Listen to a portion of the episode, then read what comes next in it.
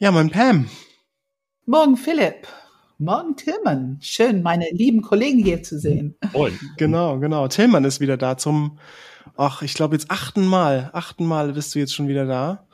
Und wir haben heute ein spannendes Thema, weil Pam und ich werden uns mal so richtig in die Haare kriegen. Wir werden uns richtig streiten heute.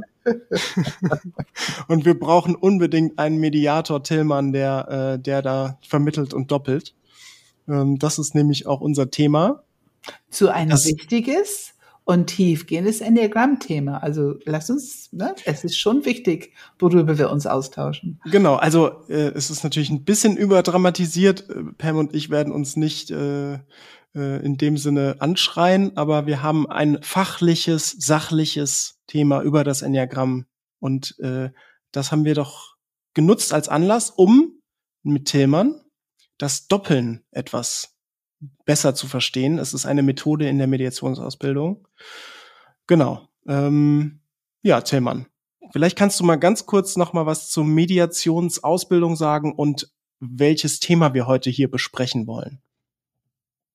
Ganz kurz zur Mediationsausbildung. Ja, gerne. Also ähm, das ist eine Ausbildung, die dauert über ein ganzes Jahr, 26 Tage, verteilt über ein ganzes Jahr und äh, Pam und ich leiten das zusammen. Das heißt, da sind einerseits natürlich das Enneagramm drin enthalten, so als Persönlichkeitsentwicklung und als Hilfe, um zu übersetzen zwischen Konfliktparteien. Und andererseits so methodisch, mediationsmethodisch ist ganz im Zentrum die Klärungshilfe äh, als Stil der Mediation.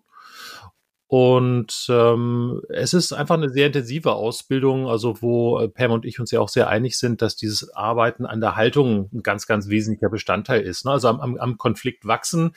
Das heißt, da kommen ganz verschiedene Menschen, da kommen Leute, die Mediatoren werden wollen und das in der Öffentlichkeit anbieten wollen. Es gibt aber genauso gut Fach- und Führungskräfte, die das für sich integrieren wollen im Betrieb. Aber es gibt eben auch Menschen, die einfach sagen, boah, ich und Konflikt, das ist echt schwierig und ich möchte persönlich mich da weiterentwickeln. Und auch die sind sehr herzlich willkommen. Also wir haben eine sehr schöne Mischung da immer und ein sehr intensives Lernen auf diese Weise. Und da gibt es eine Methodik innerhalb der Klärungshilfe, die nennt sich Doppeln. Hm. Ähm, vielleicht kannst du einmal einen Satz, wir werden heute sehr viel darüber sprechen, nur, nur hm. von meiner Seite, wir werden sehr viel über das Doppeln sprechen. Das ist eine Methodik, die Tillmann gleich erklärt. Und ähm, da ist es allerdings sehr wichtig, wer mh, hm, wir werden ein paar Begriffe äh, reinschmeißen in den Raum, wie zum Beispiel eine Konfliktleiter oder die innere Not. Da werden wir zwar ein bisschen drauf eingehen, aber wir haben komplette Episode mit diesem Thema gefüllt. Das heißt, in der Episode 110 empfehle ich jedem, der da mehr hören will, äh, einfach diese Episode 110 mit Tillmann zu hören. Und jetzt, Tillmann, was ist Doppeln?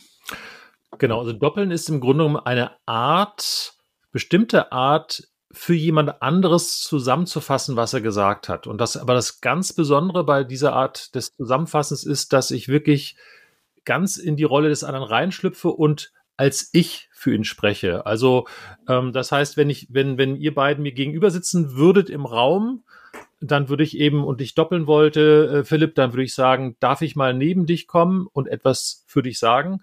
Und du sagst dann, ob das stimmt. Und wenn du dann eben zustimmst, würde ich mich neben dich hocken, würde dann zu Pam gerichtet rüber sprechen und würde sagen, äh, du Pam, ich bin ein bisschen verärgert, dass du heute zu spät gekommen bist. Und dann würde ich mich zu dir wenden und sagen, stimmt das? Also ich gewissermaßen, ich würde dir als Partei helfen, Klartext zu reden in Richtung von Pam. Äh, das ist mal so ganz kurz gesagt, das, was wir machen.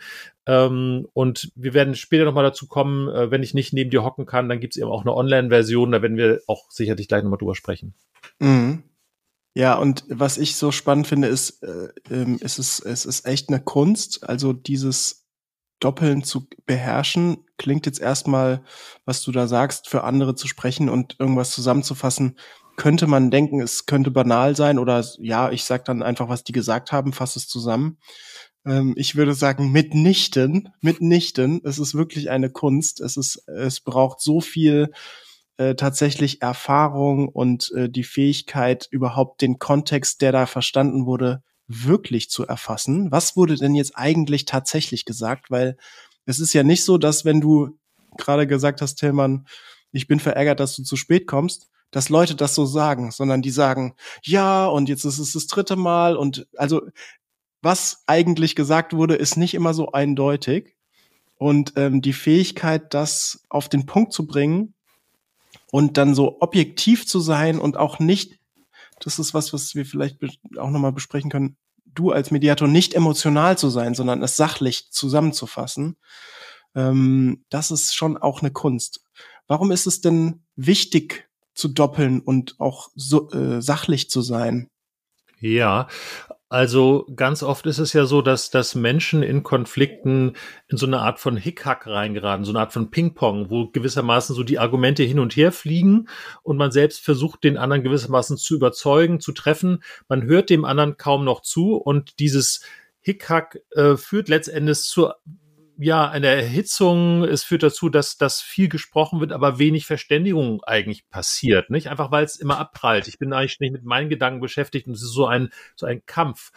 Und äh, da ist eben dieses Doppeln, äh, hat diesen Vorteil, dass die Menschen innehalten, äh, dass es verlangsamt wird. Und durch diese, diese Verlangsamung ist ein, ein wesentlicher Teil des Nutzens. Ähm, und natürlich ähm, dadurch, dass ich das als Mediator in einem sehr ruhigen Tonfall sage, also ich inhaltlich soll Doppeln gerne scharf sein und klar sein, es soll nicht beschwichtigen, aber indem ich in einem sehr ruhigen Ton spreche, kann die Gegenseite das viel besser hören und aufnehmen. Ne? Also da, da findet dann wirklich Kommunikation, also statt so einem Hickhack finden so Kommunikationsschleifen des Verstehens statt und nicht nur das Gegenüber versteht dadurch besser, was eigentlich gemeint ist, äh, sondern auch die Person, für die ich spreche, fühlt sich einfach sehr gut verstanden, weil ich wirklich neben dieser Partei hocke, Schulter an Schulter und sage, ich bin empört, dass du zu spät gekommen bist. Und das ist so für den, den, den Mensch, der gedoppelt wird, so ein Gefühl von, ah, so, jetzt hat mich endlich mal jemand verstanden. So, ne? Und das ist äh, dieses, dieses Grad, die ich, man könnte dasselbe ja auch machen, indem ich einfach zusammenfasse. Ich könnte also auch dir als Gegenüber sagen, also Philipp, wenn ich dich richtig verstehe, bist du verärgert, dass Pam zu spät gekommen ist. Nur da wäre zwischen uns beiden eine viel größere Distanz. Ich habe dich als du und beim Doppeln bin ich als ich. Ich, Philipp, bin verärgert, dass du, Pam, zu spät gekommen bist. Und das ist eine noch viel tiefere Art von, ha, jetzt fühle ich mich verstanden. Und das, das hilft einfach sehr stark bei diesem Verstehen und es hilft auch beim Vertrauensaufbau, weil ähm, ich als Mediator brauche ja auch das Vertrauen der Parteien und das ist nicht einfach so da, weil sie mich buchen, sondern das wächst Stück für Stück und, und dieses Vertrauen wachsen wird sehr stark auch durch, gerade durch dieses Doppeln gefördert. Dieses Gefühl, ja, da ist. Und da, da möchte ich, oh sorry. Gerne, ja, ja, ja. Und, und da möchte ich einfach erwähnen, weil wir sprechen sehr viel über Dramadreieck hm. und wir spe sprechen viel über Gesetz der Drei und wir sprechen viel über einen emotionalen Reaktionskreislauf. Also hm. da, da hören unsere Zuhörer sehr viel darüber. Hm. Und hm. Doppeln ist für mich ein so hervorragendes Werkzeug, genau das zu stoppen, anhalten. Bei all diesen Themen, denn, denn innerhalb dieser Themen hört keiner irgendwas, was der andere sagt. Man reagiert nur emotional drauf. Und man weiß es ja oft selber nicht. Aber durch das Doppeln wird es angehalten. Es erdet die Unterhaltung, es erdet das Gespräch, es erdet das, was gesagt wird. Und dadurch einfach viel einfacher zu hören. Also wenn, wenn wir sagen würden, gebe uns ein plastisches Beispiel, wie es funktioniert, aus diesem Kreislauf auszusteigen oder aus Gesetz der Drei auszusteigen oder aus einem Drama-Dreieck auszusteigen. Im Doppeln erleben wir das live. Ja, ja. Mhm, mh.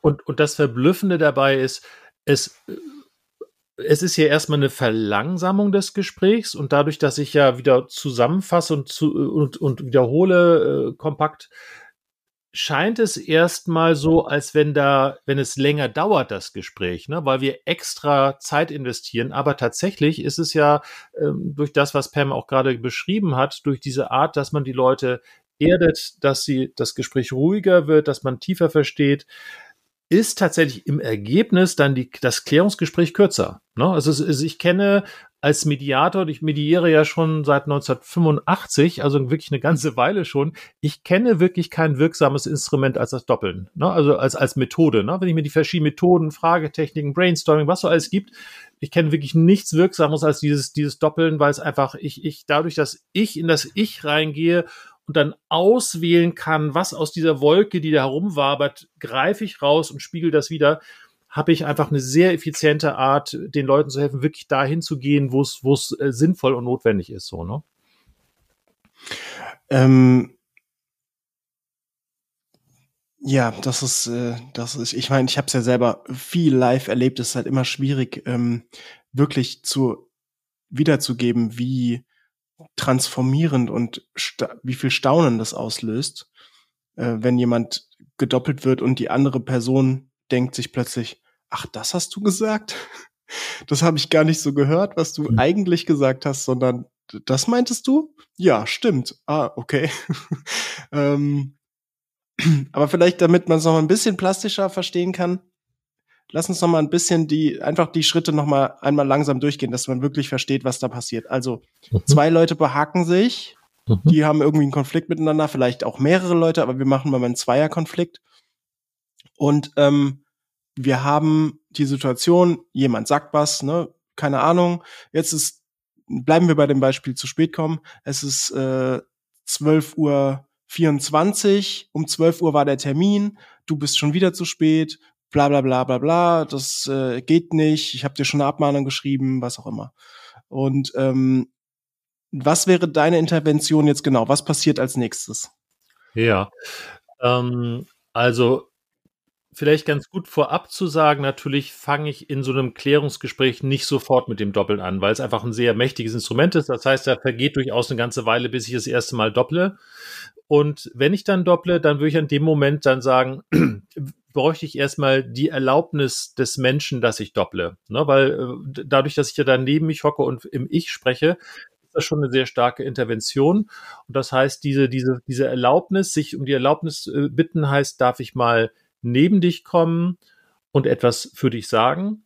Und du sagst dann, ob das stimmt. Ne, diese, dieser Erlaubnissatz, beziehungsweise wenn man eben online arbeitet, da kann ich natürlich nicht, nicht jeden, neben jemand kommen, da sage ich einfach nur, darf ich mal etwas für dich sagen und du sagst dann, ob das stimmt.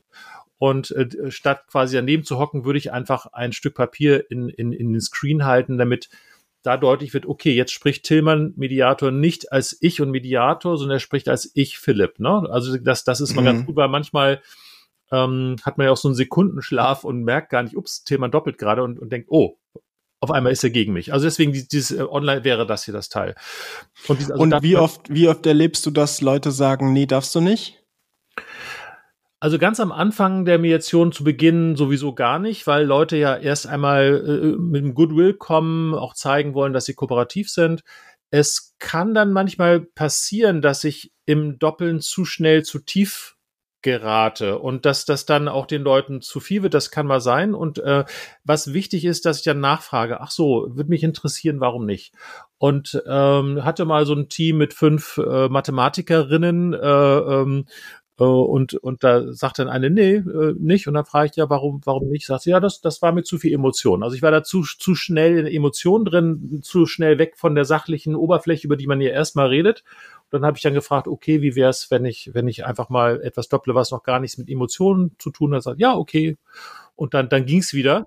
Äh, ganz grundsätzlich ist diese Erlaubnisfrage nicht wirklich eine Frage von willst du, willst du nicht. Es ist mehr die Frage, ist unsere Arbeitsbeziehung noch okay? Ne? Weil im Grunde ah, ja. genommen zum, mhm. äh, im Grunde genommen zum Doppeln Nein zu sagen, ist so ein bisschen wie, als wenn du zum Zahnarzt geht und der Zahnarzt sagt, mach mal bitte den Mund auf und du sagst, mm -mm, ja, also ich meine, das ist für mich ein wichtiges Arbeitstool. Es ist nicht wirklich die Frage, ob ich es darf oder nicht, sondern ob es jetzt gerade passt oder ob vielleicht irgendwas passiert ist, was unsere Arbeitsbeziehung belastet hat, was dann vielleicht erstmal geklärt werden muss. Aber für ein Prinzip ist also einfach nur so ein Checken, sind, sind wir noch okay? Ist es eigentlich sozusagen? Okay. Hm. Ja, gut. Okay, und dann setzt du dich daneben so mhm. und jetzt äh, und dann fasst du zusammen, möglichst mhm. sachlich, möglichst klar Genau. Sag mal was zu dieser Klarheit. Das ist, glaube ich, sehr wichtig. Also was genau fasst du zusammen? Was ist für dich, wann, wann ist es eine klare Zusammenfassung? Also Klarheit brauchen wir da in der Klärungshilfe auf vier verschiedenen Ebenen und die erste Ebene, da sind auch alle Mediatoren sich einig, ist die Beobachtungsebene. Da geht es wirklich mal herauszuschälen, über welchen Fakt, über welche Beobachtung reden wir gerade. Ne? Also so dieses, äh, dieses, äh, wir hatten doch vereinbart, also ne, ich, ich dopple da für Philipp und sage, wir hatten doch vereinbart, dass wir 12 Uhr starten und jetzt ist 12.24 Uhr.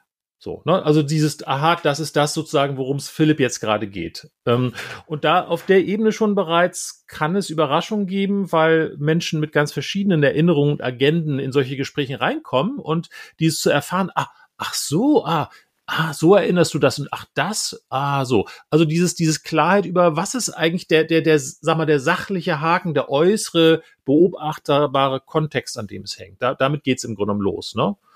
So. Mhm, und mhm. das kann schon bereits so ein Ping-Pong und so ein Hin und Her geben, das mich darüber unterhält. Darunter kommt dann was sehr, sehr Spannendes, was, was einfach auch enorm hilfreich ist. Menschen, die in eine Mediation kommen, haben ja oft schon eine längere Konfliktgeschichte und die haben eben auch schon Vorwürfe. Und viele, viele äh, tabuisieren ja Vorwürfe, wollen sie wegschieben. Wir glauben, dass es wichtig ist, dass das auch das zur Klarheit gehört. Du sprichst Klarheit an, äh, zur Klarheit und Ehrlichkeit und Offenheit, dass wir eben Vorwürfe haben. Nämlich sowas wie, immer kommst du zu spät. Das ist also sozusagen der, der Vorwurf. Oder du missachtest mich, wie, wie auch immer. Ne? Das wäre so. Also für dich, für dich ist es dann klar, wenn das Thema, um das es geht, gegebenenfalls erstmal die Beobachtung, was, über was sprechen wir überhaupt, und dann zum Beispiel der Vorwurf, was ist mein Vorwurf an die andere Person. Genau. Wenn das deutlich herausgestellt wird. Und darunter kommen dann, das gehört zur Klarheit auch dazu, dann ist ein Paket, darunter kommen zwei verschiedene Gefühlsschichten. Es kommt dieses abwehrende Gefühl, das ist dann sowas wie Empörung, Irritation, Zorn, Ärger. Äh, und darunter dann die innere Not, sowas wie, wie Schmerz, Hilflosigkeit, Trauer, also die, die weichen Gefühle. Also Klarheit heißt letzten Endes Klarheit auf allen diesen vier Ebenen äh, weil die sind im Konflikt ganz eng miteinander verwurstelt und gerade dieses Auseinanderdifferenzieren in die verschiedenen Ebenen ist ein ganz wichtiger Aspekt der, der, der Klärung. Und wir, und so, aber man muss dazu sagen, dass eben diese Differenzierung in diese vier Ebenen, das, das kann pro Thema 90 Minuten dauern. Ne? Das klingt jetzt sehr, sehr, ne? das äh, muss man dazu sagen. Das ist nichts, was man so hoppla hopp geht, sondern es ist wirklich ein intensiver Dialog und es ist nicht alles ständig nur gedoppelt, sondern die Leute reden ja währenddessen und zwischendurch ja ständig und ich dopple ab und zu. Mhm. Und ich finde, das ist genau da. Das ist, wenn man diese, diese, ne, wir nennen es Konfliktleiter runtergeht, das ist eigentlich da, wo wir anfangen, auch mal zu staunen oder einfach total Interesse zu entwickeln. Ach, wirklich? Das habe ich noch nie gehört. Und also es, es passiert was ganz Lebendiges in diesem Prozess. Und also für mich ist es einer von den wichtigsten Gründen, eine Mediationsausbildung zu machen, ist, man lernt Konflikt nicht mehr als bedrohlich und Angst davor und bloß nicht, sondern man lernt wirklich interessiert zu sein, das als spannenden Prozess zu erleben und, und, und wirklich Lust haben, ne Lust, aber doch wirklich Interesse, Energie, Lust haben, sich damit auseinanderzusetzen. Was man dann aber allerdings wirklich möchte und braucht, ist ein Gegenüber, der bleibt und mitklärt. Ne?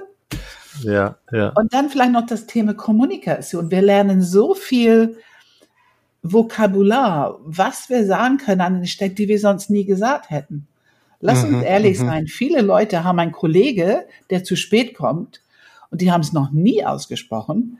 Die haben eine schmallippige, etwas bissige Art zu antworten. Vielleicht wer sehr verspätet E-Mails antworten. Also die haben ganz andere Taktiken entwickelt, diesen Kollege ein bisschen zu frustrieren. Aber die haben noch nie, ganz ehrlich, einfach ins Gesicht gesagt, du, ich merke, mich nervt das richtig.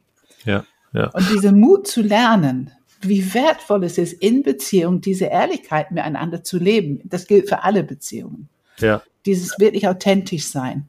Nicht, nicht unbedingt, ich meine, Konflikte kann man dadurch auch nicht mit die Absicht, sie abzumildern, aber man meldet einfach, der ganze Feld wird konfliktfähiger, konfliktkompetenter und es kommt gar nicht dann so zu hm. diesen Konflikten. Ne? Und, und eben, die sind noch interessiert, engagiert, die Lebendigkeit bleibt erhalten. Im Grunde, wenn man lernt, diese Leiter irgendwie aktivieren im Alltag. Ja, also ich sehe es genauso wie du, dass äh, unser Beruf als Mediatoren eigentlich nur deswegen existiert, weil Leute im Alltag nicht offen und klar direkt genug sprechen. Nicht? Weil wenn, wenn das passieren würde, würde ja diese Energie wenn sie noch klein ist, gut bearbeitbar sein und abfließen können. Und gerade diese Sorge vor, oh Gott, was passiert, wenn ich ehrlich bin, die lässt dann einfach diesen, diesen Staudamm so voll laufen und dann ist dann ein Dammbruch, ja. wenn man dann anfängt drüber zu reden. Ne? Und, ja. und das ist genauso, wie du sagst, finde ich.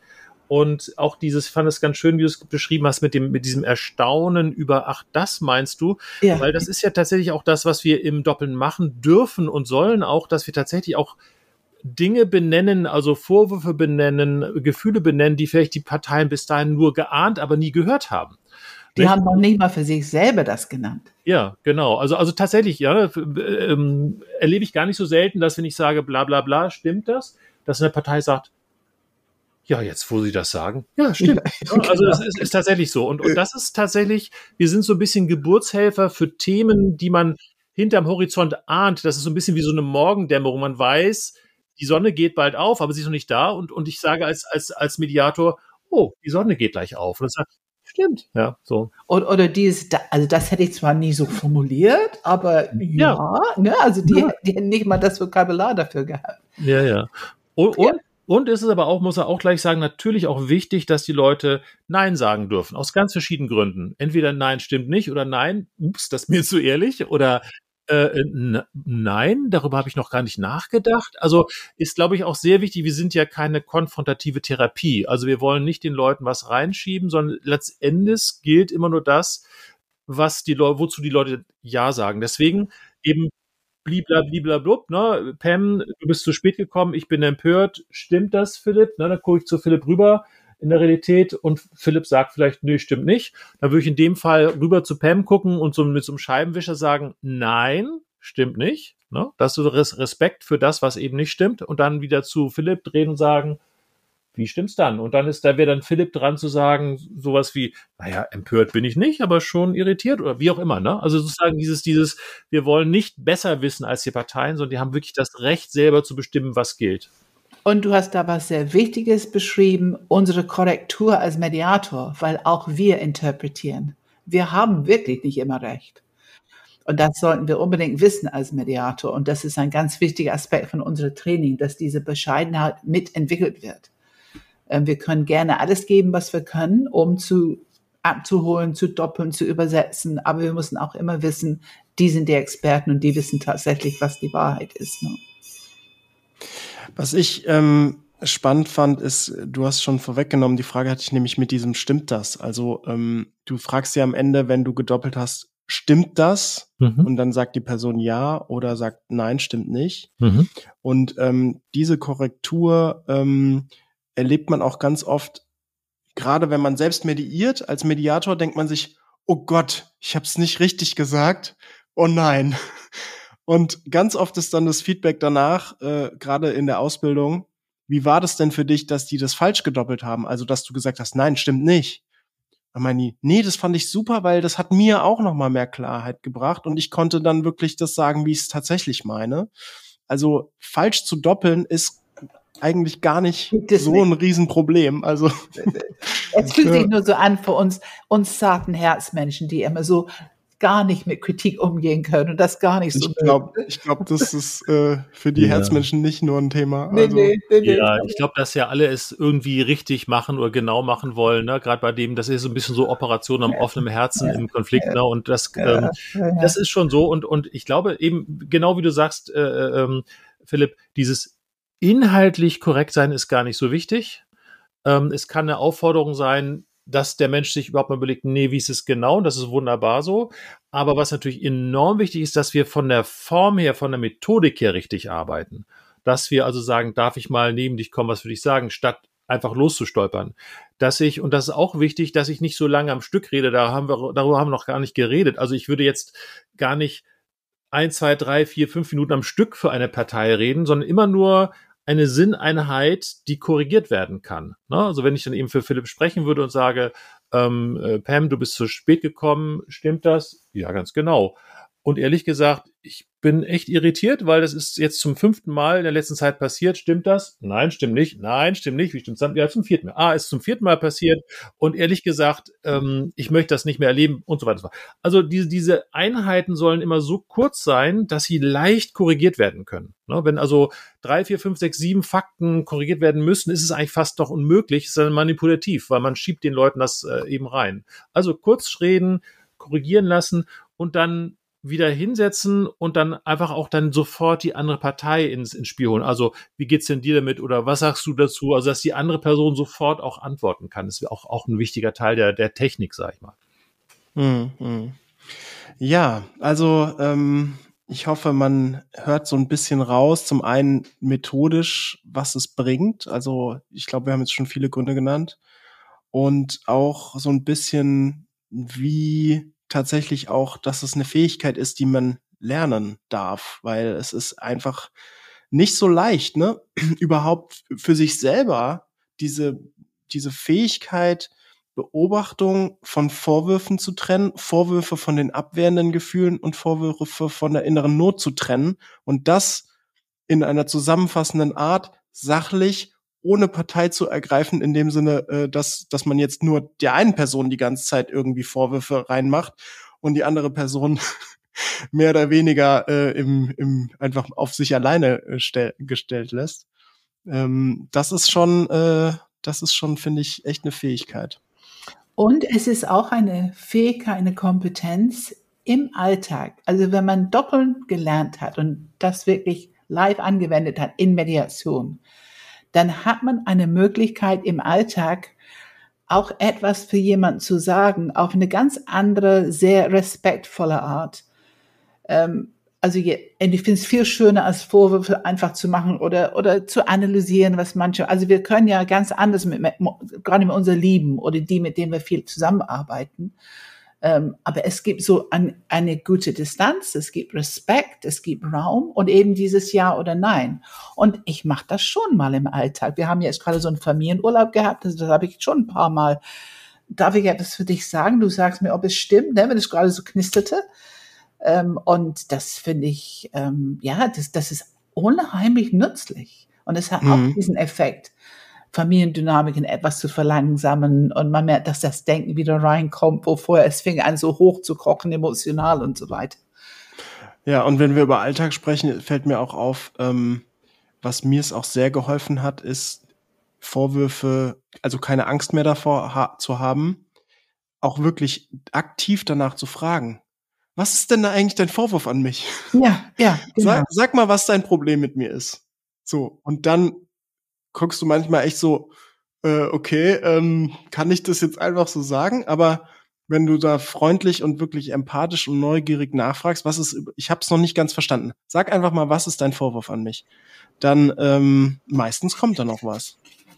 Das heißt, wenn man Mediation lernt und wenn man Doppel lernt, man hat eine unheimlich gute Vorbereitung für jedes andere Feld, wo wir zusammen mit Menschen sind. Also ich die ganze Zeit sitze ich hier und möchte sagen, diese Grundlage für dieses sogenannte New Work, Fehler ähm, integrieren als Lernerfahrung in Leben, wenn wir zusammenarbeiten. Also alles, was zu dieser neuen Art Zusammenarbeiten gehört, und das heißt Beziehung pflegen, Konflikte aktiv damit umgehen und so weiter, dann braucht man einfach diese Kompetenz. Man braucht eine gesunde, vertrauensvolle Austausch, authentisch sein und Konfliktkompetenz. Mhm, mh. Ja, ihr habt ja gerade. Das gehört so, einfach dazu. Ja, gerade so, so, so ein paar Dinge beschrieben, wie euch Doppeln im Alltag nützt. Also ich habe gemerkt, für mich als jemand mit viel Bauchenergie, als, als jemand mit einem Achtermuster, ähm, ich glaube, das ist so ganz inhärent in mir als, als Mensch mit, mit, dem, mit dem Muster 8, dass ich meine, ordentlich Gas geben zu müssen, ordentlich Energie reinbringen zu müssen, damit ich gehört und verstanden werde. Also quasi Konflikte. Es war quasi selbstverständlich, dass meine Stimme intensiv und laut wird, dass meine Sprache äh, äh, hart wird. Und das ist auch eine von den super spannenden Erfahrungen für mich im Doppeln. Also, dass ja wirklich, da, da lernen wir das ja, indem wir für andere sprechen, dass wir wirklich inhaltlich scharf reden können. Also ähm, ich bin enttäuscht, aber dass dieser Tonfall nüchtern bleibt. Und das finde ich also für mich äh, im Alltag ein ganz wichtiges Learning, wann, wann immer ich das erinnere. Ich erinnere das natürlich auch nicht immer, aber dieses darauf zu vertrauen, dass Menschen mich sehr wohl verstehen können und mir zuhören, auch wenn ich eben nicht laut spreche im Konflikt. Und das ist, das ist was, was, wo es mir im Alltag auch sehr viel ja, geholfen ja, hat. Ja, ja man lernt tatsächlich seine Energy zu managen. Ne? Ja, ja. Hm. Und man macht es auch gerne, weil man einfach weiß, wie hilfreich das ist. Ja, ja. Und das, jetzt, ja. jetzt ist mir äh, aufgefallen, ähm, darüber haben wir noch gar nicht gesprochen. Ähm, ich habe es nur kurz in einem Nebensatz erwähnt. Du doppelst ja auch für alle Anwesenden, richtig, ja. Tillmann? Also, weil bis jetzt mhm. war ja sehr, sehr einseitig, dieser fiktive Konflikt, mhm. äh, ich, äh, du bist unpünktlich, Pam, das stört mich. Ja. Ähm, ja. Eigentlich würdest du ich ja jetzt auch. Ich jetzt langsam durchgetreten. Ja, ja, genau. genau, deswegen will ich jetzt mal äh, fair bleiben. Äh. Und äh, eigentlich würdest du ja jetzt auch Pam doppeln. Ne? Also genau. dann Pam hat ja vielleicht auch Vorwürfe dann an die an, an mich zum Beispiel. Genau. Und äh, würd, die würdest du ja dann auch rausholen. Genau. Und das ist das ist ja tatsächlich. Also wir reden ja davon, dass dass Mediatoren allparteilich sein soll, schrägstrich neutral sein sollen. Und indem wir eben tatsächlich alle im Raum doppeln, wird das wirklich erlebbar, ne? Weil indem ich das Ich sage, bin ich ja parteiisch. Ne? Dann würde ich eben genauso gut eben neben Pam geben, nachdem sie gesprochen haben und eben ne, sagen, darf ich mal was für dich sagen, Pam, du sagst, das stimmt und dann entsprechend eben auch sagen, äh, weißt du, äh, Philipp, du fokussierst immer so wahnsinnig stark auf Zeit. Stimmt das, Pam? Ja, nein, stimmt nicht ganz genau, wie stimmt's? Dann würde Pam vielleicht ein bisschen korrigieren und also so, ne? Also das ist da ganz genau so. Ich würde eben auch äh, äh, äh, alle Seiten und das ist schon auch, glaube ich, für für Konfliktbeteiligten faszinierend, dass es einen Mensch gibt, der tatsächlich alle irgendwie verstehen kann. Das ist ja auch ein Symbol dafür, dass es der andere nicht so ganz bescheuert sein kann. Ne? Das ist also schon auch ganz spannend. Also wir sind gewissermaßen durch das Doppeln eine ganz wichtige Brücke des Verstehens, indem wir, indem wir doppeln. Aber das wollen wir dann auch gleich ein kleines bisschen ausprobieren, oder? Ja, genau, genau. Das machen wir gleich. Ich will nur einmal kurz noch der Vollständigkeit halber einmal kurz, ähm, welche Arten von Doppeln gibt es denn? Also wir haben jetzt diese Konfliktleiter, die übrigens nochmal als Ergänzung im Episode 110, wo wir sehr ausführlich drüber sprechen. Ähm, aber es gibt ja verschiedene Arten des Doppelns. Genau. Welche benutzt du denn oder welche gibt's denn? Genau, also sagen wir zu 80 Prozent sollte man, wenn man mediiert, dass das konventionelle Doppeln äh, nutzen. Das bedeutet eigentlich, dass ich aus diesem großen Heuhaufen der Erzählungen, äh, die die Parteien mir anbieten, gewissermaßen die Nadel heraussuche. Das heißt, die Nadel wurde schon miterzählt, aber na, also das, worum es den Leuten geht, geht häufig unter in einem größeren Schwall. Und konventionelles Doppeln heißt, dass ich eigentlich nichts Neues hinzufüge, sondern dass ich einfach eine Menge weglasse und das herauspicke, von dem ich glaube, dass es so ein bisschen so der, der, der wichtige Kern ist, über den man sich unterhalten soll. Also konventionell insofern, als dass wir da gar nichts verändern eigentlich, außer dass wir ganz viel weglassen. So, das ist konventionelle Doppeln. Dann gibt es eben das, das vertiefende Doppeln, über das wir eben schon gesprochen haben, so diese Leiter runter. Ähm, dann gibt es aber auch das verknüpfende Doppeln. Also es ist so, dass, dass Menschen ja im Konflikt häufig über verschiedene Themen gleichzeitig reden und dass das ein Teil des Problems ist.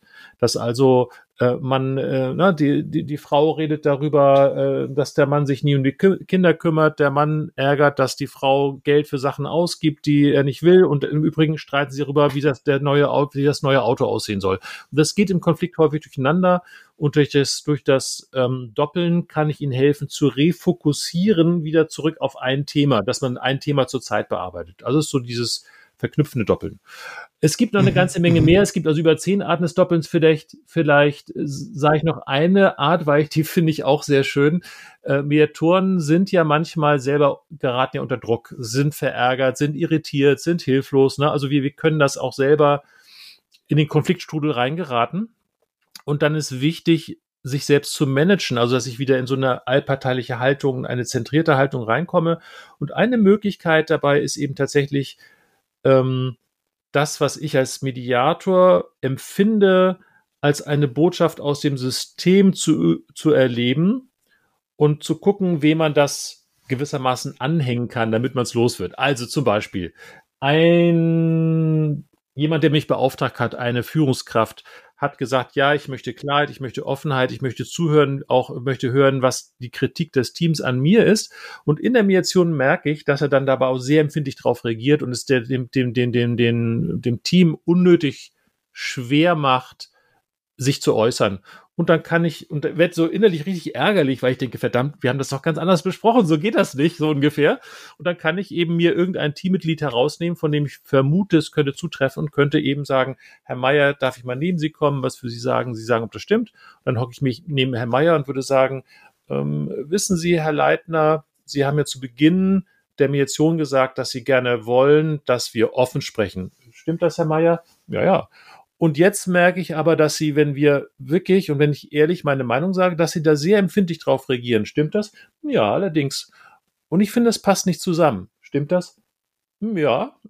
so, ne? Also ich, ich kann gewissermaßen mein eigenes Gefühl von, boah, der, der, der Herr Leitner macht nicht das, wozu er mich beauftragt hat, äh, ähm, ne, statt dass ich sage, Herr Leitner, so geht das aber nicht, ne, wir haben es anders besprochen, kann ich das jemand anders reindoppeln. Also ein sogenanntes ent, entstörendes Doppeln. Also ich kann meine eigene Störung, die ich habe, ähm, dadurch loswerden. Aber das ist jetzt nur, also eine von zehn oder 14 verschiedenen Arten. Ich finde es einfach nur besonders interessant, einfach weil es auch nochmal deutlich macht, mir als Mediator wird auch dadurch geholfen, ja. Mm, mm, ja, cool. Und es ist mhm. auch das, was wir so wertschätzen alle Aspekte von einer Situation, von einem System, alle Aspekte zum Leben bringen, wenn wir glauben, dass es hilfreich ist.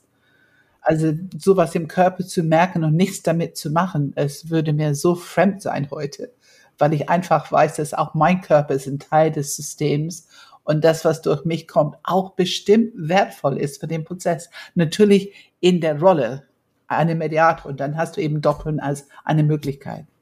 Genau. Ja, ja. Mhm. Wenn wir über Arten des Doppeln sprechen, würde ich auch gerne nochmal drei verschiedene Formen ansprechen. Also es mhm. ist ja so, dass im Normalfall hocke ich neben den Leuten und spreche rüber zu ihnen. Das kann sein, dass ich auf meinen Knien knie. Es kann aber auch sein, dass ich so, so einen Doppelhocker habe, den ich mit mir herumtrage, was ich oft mache, weil meine Knie nicht mehr so freundlich auf Knien reagieren. Aber ich, im Prinzip bin ich ja neben als, als doppelnder in der Grundform neben einer Person hocke, neben der Person. Es gibt auch sogenannte Pobackendoppeln, das heißt, ich bleibe einfach da sitzen, wo ich bin und verrutsche nur meinen Schwerpunkt auf dem Stuhl, um zu symbolisieren, jetzt bin ich nicht ich selbst. Und das kann man gerade dann machen, wenn man zum Beispiel selber als Führungskraft Mitarbeitern doppelt oder aus anderen Gründen nicht gerne neben Leuten hockt, kann man das machen. Das heißt, ich würde dann sagen, äh, Herr Meier, darf ich mal was für Sie sagen? Sie sagen, das stimmt. Und er würde Ja sagen. Und dann rutsche ich einfach zur Seite und sage dann, also ich, Herr Meier, bin empört, dass Sie, Herr Leitner, so empfindlich auf das reagieren, was wir hier sagen. Stimmt das, Herr Meier? Also indem ich sozusagen zur Seite rücke, mache ich deutlich, ich bin gerade nicht Tillmann der Mediator, sondern ich bin jetzt hier Herr Meier und umgekehrt könnte ich dann auch darüber rutschen und für einen Leitner sprechen. Also das ist sozusagen dieses sogenannte Pobacken-Doppel. Und das dritte hatten mhm, wir schon mhm. genannt. Das andere wäre eben gerade im Screen, was ja heute nicht mehr so selten ist. Statt zu doppeln würde man einfach dann sozusagen hier die, die, die, mhm. die Karte hochhalten. Das sind sozusagen so drei Formen, die, die, also mal körperlichen Unterschied machen, so, ne? Mhm. Ja, ja, okay. Ja, wir haben ja schon gesagt, also äh, ein bisschen äh, wollen wir das mal möglichst live machen und ähm, wir haben uns so ein paar Überlegungen gemacht, wie, wie wir das machen könnten. Und da haben wir uns ein kleine, ich würde sagen, nette Thema ausgedacht, das tatsächlich auch ein Thema ist zwischen Pam und mir. Und dass du, Tillmann, uns da mal so ein bisschen durchleitest, so natürlich im Podcast und sehr kurz. Also normalerweise wäre sowas alleine schon 90 Minuten angesetzt. Das heißt, es ist natürlich die absolute Kurzversion. Und ähm, es ist auch kein hoch eskalierter Konflikt bei uns. Im Gegenteil, es ist eher eine sachliche Auseinandersetzung, würde ich sagen, zum Thema Enneagramm. Ähm, genau, aber da kannst du uns dann vielleicht gleich mal durchleiten und äh, so wie, wie, so, dass man einfach so ein Gefühl dafür bekommt, wie funktioniert das denn eigentlich, genau. Ja, Tillmann, möchtest du übernehmen oder wie wollen wir es machen? Ja, doch, kann ich machen. Also ich würde im Grunde jetzt so ein bisschen sprechen wie ein Mediator, der zwischen zwei gleichberechtigten Parteien so, so, so einen kleinen Kickoff ins Thema macht und dann würdet ihr dann einfach übernehmen ne? und, und euch unterhalten, ja, ja. würde dann, dann das weiter managen. Und ganz wie du das gesagt hast, es ist einfach eine Ultra-Verkürzung. Also wir, wir, wir springen gleich rein in die Mitte. Normalerweise würde man sehr viel mehr noch reden, bevor man überhaupt ins Doppeln kommt. Also das machen wir jetzt so einen kleinen Shortcut, kann man sagen. Ne? Ja, also ähm, Pam und Philipp, ihr habt ja ein Enneagramm fachliches Thema, was ihr hier äh, miteinander besprechen wollt. Ich versuche das mal ganz kurz zusammenzufassen und ihr könnt mich dann auch gerne korrigieren. Ähm, es geht letzten Endes darum, ähm, welche Begriffe ihr für, für zentrale Themen des Enneagramms nutzt. Und ich glaube, es geht darum, sollen das quasi mehr so die, die bereits existierenden Begriffe sein oder gibt es da Sinn und einen Grund, vielleicht diese Begriffe zu verändern. Ich versuche das mal so, so, ist das soweit richtig zusammengefasst? Erstmal? Ja, also ich würde ich würde es einfach noch ein bisschen konkreter machen. Also ja. zum Beispiel, es gibt ja für jeden Enneagramm-Stil Leidenschaften, Fixierung, ähm, Abwehrmechanismen, Tugend, Holy Idea. Das sind ja so klassische äh, Säulen. Und da gibt's ja für jeden Enneagramm-Stil bestimmte Worte. Also bei der acht die Fixierung Rache und bei der drei die Fixierung Eitelkeit. Ähm, Geiz, äh, Unersättlichkeit. Also es gibt ganz viele verschiedene Worte. Und ähm, Pam und ich, würde ich sagen, sind ein bisschen unterschiedlicher Meinung, ob man diese Worte ändern soll oder ob man sie ändern darf und inwiefern man dieses tun darf oder soll. Und äh, das ist, würde ich sagen, das Thema. Okay, und äh, hat äh, Pam, äh, Philipp, das für dich gerade richtig zusammengefasst, das Thema? Passt das so? Ja, ähm, und ich würde es in Zusammenbringen mit das Thema, was wir natürlich immer haben, ist, was ist Struktur und was ist Inhalt und Prozess und so weiter. Und vielleicht noch das Thema, was wir beide haben, wo wir einig sind. Wir wollen die Moralisierung aus dem Enneagramm möglichst rausholen. Also wir wollen es möglichst sauber halten, eher als neutral in der Beschreibung. Ähm, es soll eine fachlich-sachliche Lehre sein aber keine moralisierende Lehre sein. Und das ist natürlich durch die Leidenschaften leider sehr schwierig. Zumindest mit diesem Vokabular, was die Tradition uns mitgibt. Ja, das reicht vielleicht erstmal so als, als Met Beschreibung auf der Metaebene. Ihr seid ja mhm. beide ja erkennbar noch gar nicht eingestiegen. Das ist auch richtig so. Wir haben uns erstmal mhm. so ein mhm. bisschen einigen, worum es geht. Und ähm, jetzt wäre so im, im nächsten Schritt, fände ich das ganz schön, wenn jede, jeder von euch, ich sag mal so, in zwei bis drei Minuten mal so einen ersten Input gibt, wo ich auch noch gar nicht doppeln möchte, sondern eher mal so eine kurze Übersicht, wo du vielleicht mal anhand von Beispielen mal beschreiben kannst, aha, so sehe ich das ähm, ich hätte so, äh, wenn, wenn ihr jetzt quasi reale Parteien wäret, dann würde ich tatsächlich spontan mit Philipp anfangen. Ist das okay für euch, wenn ich das so mache? Dass ich ja, für mich, ja. ja. Wenn du mal so, sag mal, in zwei bis drei Minuten mal beschreibst und vielleicht auch da ein Beispiel nennst, äh, wofür du da bist und wa warum du dafür bist. Ja, ja, also ähm, ja, das Thema war ja, wie gesagt, diese, diese Worte, die den einzelnen Stilen zugeordnet werden und ich er erlebe dass sie teilweise aus meiner Sicht nicht immer hundertprozentig zutreffen. Ähm, nicht immer hundertprozentig zutreffen heißt, ähm, dadurch, dass da so viel Bewertung und Moral und keine Ahnung, Urteil drin ist, ähm, werden die Leute davon teilweise komplett abgestoßen, können sich nicht wiederfinden. Wir verlieren die Menschen, wenn wir diese Worte so verwenden, wie wir sie verwenden. Das ist, was ich erlebe. Zum Beispiel gerade mein, mein Paradebeispiel ist natürlich Enneagramm-Stil 3 in dem, in dem Punkt. Also die Täuschung als Leidenschaft und die Eitelkeit als Fixierung. Und wie viele Menschen ich erlebt habe, die wir als Enneagramm-Stil 3 erleben. Und weil diese Worte da stehen, Täuschung und Eitelkeit, und die Dreier sich da mehr oder weniger fast keiner irgendwie wiederfinden kann, und ich auch immer noch Schwierigkeiten habe, genau mit diesen beiden Worten, ähm, vor allem mit der Täuschung, ähm, erlebe ich, dass einfach kategorisch abgelehnt wird. Nee, bin ich nicht. Ich habe nicht. Täuschung und Eitelkeit hat nichts mit mir zu tun. Ähm, und äh, wenn man Worte hinschreibt, die es auch treffen, die aber eben nicht diese Bewertung drin haben, ähm, dann würde man die Leute, glaube ich, anders mitnehmen, anders abholen und äh, die Offenheit, das anzunehmen, äh, grundsätzlich das Enneagramm anzunehmen, aber auch dann den einzelnen Stil anzunehmen, halte ich für sehr, sehr, sehr viel mehr. Und das ist meine, äh, und deswegen ist für mich einfach wichtig, diese Worte anzupassen. Das ist meine Haltung. Wir, wir sollten die anpassen. Wir sollten sie vielleicht die alten Worte, weiß ich nicht, in Klammer oder nicht irgendwie löschen, aber wir sollten auf jeden Fall die Worte, die, wie sie jetzt sind, präzisieren und klarer machen. Das ist, mhm. was ich, was ich sehe. Mhm. Ich habe eine Nachfrage und zwar einfach an dem Beispiel, was du gebracht hast, Täuschung, Eitelkeit als Leidenschaft, Fixierung der drei. Äh, hast du einen Vorschlag, wie du sie stattdessen nennen würdest, Täuschung und Eitelkeit? In dem Fall ja. Ähm, also das ist noch, aber noch nicht final, äh, würde ich sagen, final gesetzt. Das sind eher so Wortgedanken. Ähm, bei der drei wäre es für die, für die Leidenschaft Assimilation oder auch Aneignung. Natürlich müsste man das auch erklären, aber es ist erstmal, finde ich, neutraler. Und bei der Fixierung wäre es für mich ähm, Selbstwirkung anstatt Eitelkeit. Okay, also. Oder eigene Wirkung oder. Assimilation, ja. Aneignung statt Täuschung und Selbstwirkung statt Eitelkeit. Genau. Ja, okay. Gut, so, soweit vielleicht erstmal von deiner Seite?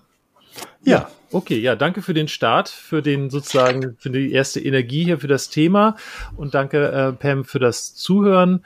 Ähm, mir wäre es ganz lieb, wenn das für dich okay wäre, dass du noch gar nicht so sehr schon in den Diskussionsmodus gehst, sondern eher so, so mehr so von dir heraus, hm, was ist dein, dein Grund sozusagen, also was denkst du und was ist dein Grund so zu denken? Ja, ja. Also was ich denke ist, also die, das Thema habe ich genauso von, von Anfang an eigentlich, weil ich habe ja die Worte als zwei, Schmeichelei und Stolz. Hm. Und Schmeichelei ist wirklich nicht besonders angenehm. Mir hat das sehr, sehr weh getan am Anfang. Hätte ich auch gesagt, das mache ich nicht. Und ähm, die, die, dieses Wort Pride, also Stolz, ach, überall hörst du immer, das ist die schlimmste Leidenschaft überhaupt und wie schrecklich und wie schlimm. Und ich wusste nicht warum und wieso soll es die schlimmste sein, wieso soll ich die schlimmste sein. Also man nimmt es schon sehr, sehr persönlich und ich glaube, gerade in dieser Ecke, wo wir beide unterwegs sind, im Herzzentrum, das ist die schwierigste Ecke im Enneagramm sein Enneagramm-Stil wirklich anzunehmen, weil ähm, wir wollen ja nicht von außen bewertet werden und diese Worte sind extrem bewertend. Ähm, und ähm, wir wollen ja gut ankommen und das ist unsere Kernlebensstrategie und diese Worte sagen nicht, dass wir gut sind, die sagen genau das Gegenteil und so weiter. Also auch ich habe mich immer dran gestoßen.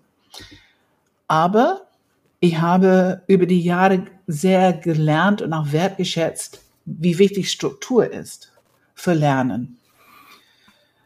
Wenn man Struktur verändert, dann kostet das viel Energie. Das wissen wir alle in Unternehmen, wenn da irgendwas verändert wird, wie viel Energie und Emotionen es auslösen kann, kosten kann, bis alle wieder mit die neue Situation umgehen können. Und wenn wir Struktur verändern und die Namen sind Teil der Struktur, wenn wir die Namen ändern, verändern wir etwas. Das heißt, wir reden über das Enneagramm, aber wir benutzen Vokabular, was die nicht erkennen können aus anderen Systemen. Wir machen es komplizierter für die anderen, die woanders das lernen und so weiter und so fort. Und die müssen extra Energie, Gedankengut, Gedankenenergie investieren, um uns irgendwo einzusortieren. Ähm, dann gibt es das Thema, das Enneagramm ist ein mächtiges Werkzeug es ist keine Bestätigung von deinem Selbstbild, sondern es ist tatsächlich eine echte, es bringt eine echte Herausforderung mit sich, wenn man die, die Früchte tragen will. Und diese Veränderung fordert, wie alle Veränderungen, es fordert. Wachstum, Entwicklung fordert. Und wir wissen heute, du kannst mit einem Wort, wie viel wir darüber reden, man kann mit einem Wort immer wieder und immer wieder herumdenken, diskutieren, analysieren, nachlesen, was ist der Ursprung, was ist der lateinische Wurzel, wo kommt es her, wer hat es zuerst benutzt. Man kann sich sehr viel mit ein einziges Wort beschäftigen und dadurch vertieft man das Wissen und die Neugierde und die Erfahrung. Also es wird ein immer tieferes Verständnis für sich selber, was dieses Wort für, für, für mich bedeutet.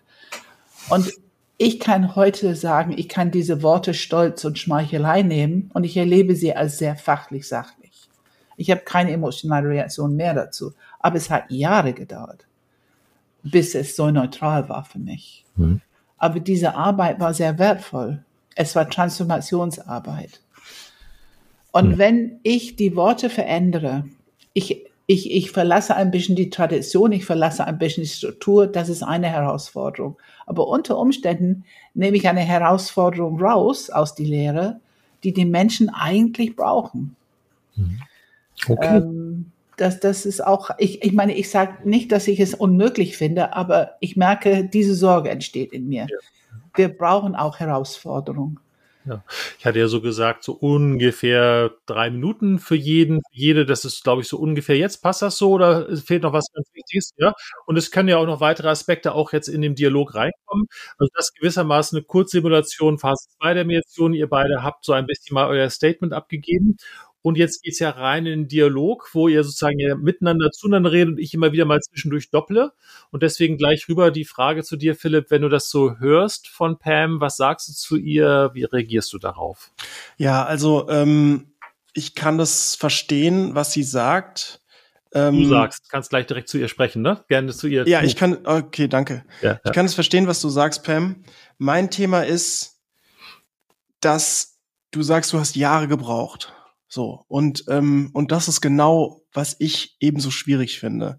Natürlich ist es so, dass diese Worte vertiefen und dass sie auf der tieferen Ebene ein eigenes Verständnis haben. Ähm, aber wenn wir Menschen abholen, die das vielleicht noch gar nicht lange mit dem Enneagramm in Ver Verfügung sind, wenn die Neugierde da ist, wenn die sagen, oh, das reizt mich, irgendwas ist da, das, es fühlt sich so lebendig an, ich, ich erkenne was über mich und über andere. Und dann finde ich, hat man plötzlich wie so ein, wie soll ich sagen, wie so ein, äh, wie so eine Peitsche, die man dann drüber sagt.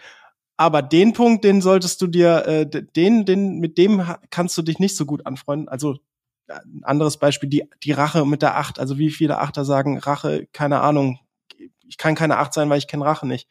Und dann die Erklärung dahinter, was ist es eigentlich? Und das heißt, diese ganze Begeisterung für dieses Thema Enneagramm wird im Keim teilweise im Keim erstickt, beziehungsweise die Selbstreflexion wird teilweise im Keim erstickt, weil da Worte stehen, hinter denen ich persönlich teilweise nicht stehen kann. Und die, wo ich immer sage, zum Beispiel das Wort Rache, was wir damit eigentlich meinen ist. Und dann kommt eine Bewertung, die letztendlich mhm. was, äh, eine Erklärung, die letztendlich was sein könnte, die man einfach mit einem anderen Wort mhm. beschreibt. Hm. Also, Wie reagierst du darauf, Pam? So. Was sagst du zu Philipp? Also es löst in mir totales Verständnis. Also ich kann mit ihm da übereinstimmen, dass am Anfang wir machen die Herausforderung niedriger. Gar keine Zweifel. Es ist die Frage, ob das gut ist und ob wir es dürfen. Und für ein paar Leute, weil es sind ja eigentlich ein paar, für diese paar Leute das verändern und viele andere bekommen nicht die Herausforderung, die vielleicht für die gut ist. Hm. Ähm, es löst aber auch in mir die Angst, dass es schwammig wird. Mhm. Ähm, wenn wir anfangen, verschiedene Worte zu benutzen, das ist ja die Struktur. Mhm. Und wir anfangen, verschiedene Worte zu benutzen für die Struktur, und die sind schon im nächsten Enneagramm-Schule nicht wiedererkennbar oder das ist, das ist, wo wir eventuell Chaos auslösen können. Was sagst du dazu, Philipp? Ja, also das Argument, äh, ich meine, wenn man in Klammer das Wort Rache weiterhin hinschreibt, also dann äh, habe ich damit kein Problem. Also ähm, das, deswegen ist es doch nicht, nicht mehr erkennbar. Also auf der einen Seite finde ich, die Erkennbarkeit ist was, was man easy lösen kann. Das mit dem Schwammig mh, hm, würde ich sagen, ist auch kein großes Thema, weil ich finde, fast jedes Wort, das da steht, erstmal schwammig, bis man verstanden hat, was es ist. Also bleiben wir bei der acht, ist auch ein schönes Thema. Äh, Lustexzess ist auch erstmal schwammig. Also was genau ist das, hm. was wir damit meinen? Und, äh, und wenn wir es erklären und die Leute ein bisschen dazu reflektieren, okay, dann wird's plötzlich klar. Aber nur weil dieses Wort da steht, ist auch erstmal schwammig. Also schwammig, wenn man wirklich sich Gedanken macht, mit den Leuten, mit den Stilen spricht und guckt, ist es das Wort, trifft es das präzise, dann hat man ein präzises Wort und dann finde ich es auch nicht mehr schwammig. Mhm. Also, Philipp, ähm, darf ich mal was für dich sagen und du sagst, was stimmt? Ja, bitte. Ja. Also, Pam, ähm, ich, Philipp, habe einfach ein ganz großes Anliegen da drin, dass äh, Mediation wirklich in die Welt kommt. Stimmt das, Philipp? Äh, äh, ja, klar. Zack. das Enneagramm in die Welt kommt. Danke für die Korrektur. Das Enneagramm in die Welt kommt. Stimmt das, Philipp? Ja, absolut. Ja. Und einen Menschen, den man gleich verschreckt, den kann man gar nichts mehr beibringen. Der ist dann einfach weg. Stimmt das, Philipp? Ja, das stimmt nicht ganz. Ah, stimmt nicht ganz, äh, Pam. Wie stimmt's dann, Philipp? Ich glaube schon, dass man die verschreckt, aber ich glaube nicht, dass sie dann nicht mehr was beigebracht werden können, beziehungsweise dass sie dann weg sind. Ich glaube, die sind dann eher dieser Selbstreflexionsprozess ist dann noch nicht in der in der in der das die Neugierde wird vielleicht weniger. Also meine Beobachtung ist, dass die dann in so eine Art von von Abwehr reingehen. Stimmt das, Philipp? Das könnte sein, ja. Und dass man, dass wir sozusagen da endlos stark daran uns abarbeiten, zu arbeiten haben, um, um da wieder so ein bisschen so eine Offenheit zur Selbstreflexion äh, äh, zu unterstützen. Stimmt das, Philipp? Das trifft's genau. Und das finde ich schade. Ich finde, ja. da verschleudern wir Energie an einer völlig unnützen Stelle in meinen Augen, weil man könnte ja einfach in Klammern Rache oder irgendwas dahinter schreiben, aber man muss es ja nicht verschweigen. Aber ähm, ich fände es schade, wenn man diese Energie verschleudert. Stimmt das, Philipp? Ja. Hm. Was sagst du dazu, Pam? Ja, also an dem Punkt hat Philipp recht, absolut. Das sind ja auch die Sorgen, die ich mir auch seit 30 Jahren mache. Ähm, das auf jeden Fall. Ähm, auf diese, das ist ein anderes Level. Also das ist für mich Inhalt. Ne? Das, das Level, da können wir vieles verändern. Aber Struktur verändern ist was ganz anderes. Ähm, Struktur ist Halt. Und wenn wir die Struktur verändern, ich habe ja auch, wir haben oder ich habe schon ein bisschen verändert gleich. Also wir fingen an mit ähm, Enneagram Stil 4, hieß, als ich das Enneagram lernte, tragische Romantiker. Und geh du mal in irgendein Team rein und bietest an tragische Romantiker, da wirst du weniger Ingenieure oder ITler oder und damals schon gar nicht, die das für sich nun angenommen hätten. Mhm. Also das habe ich sofort geändert in kreative Individualist. Aber Individualist, das stand schon in die Beschreibung, also es war schon auch teilsgeläufig äh, mit Enneagram Stil 4. Also wir haben schon die Namen damals schon ein bisschen angepasst und verändert. Es war ja immer mein Anliegen, das nicht so negativ zu vermitteln. Ähm, und ich bin auch mit Philipp in dem Sinne, dass ähm, wenn wir wirklich neue Worte nehmen und die Leidenschaft dahinter schreiben oder die Fixierung dahinter schreiben, dann machen wir das zumindest, wir erhalten die Wiedererkennbarkeit für andere Menschen, wo auch immer die kommen, die das Enneagramm gelesen haben, in andere Bücher, was auch immer. Denn die will ich ja auch nicht verlieren. Ist ja auch das Thema. Welche davon finden das zu kompliziert, sich umzustellen auf anderes Vokabular und so weiter. Also diese ähm, ja, und was ich auch habe ist, also ich war damals und habe damals, die Geschichte habe ich so oft erzählt, ich fand es enorm herausfordernd, dieses, du bist eine Zwei auf dem Kopf zugesagt bekommen von Helen. Und ich würde sagen, 97 Prozent von mir wollte weg und wollte schimpfen und wollte schreien und wollte nur weg, ja. Also es ist eine narzisstische Kränkung par excellence.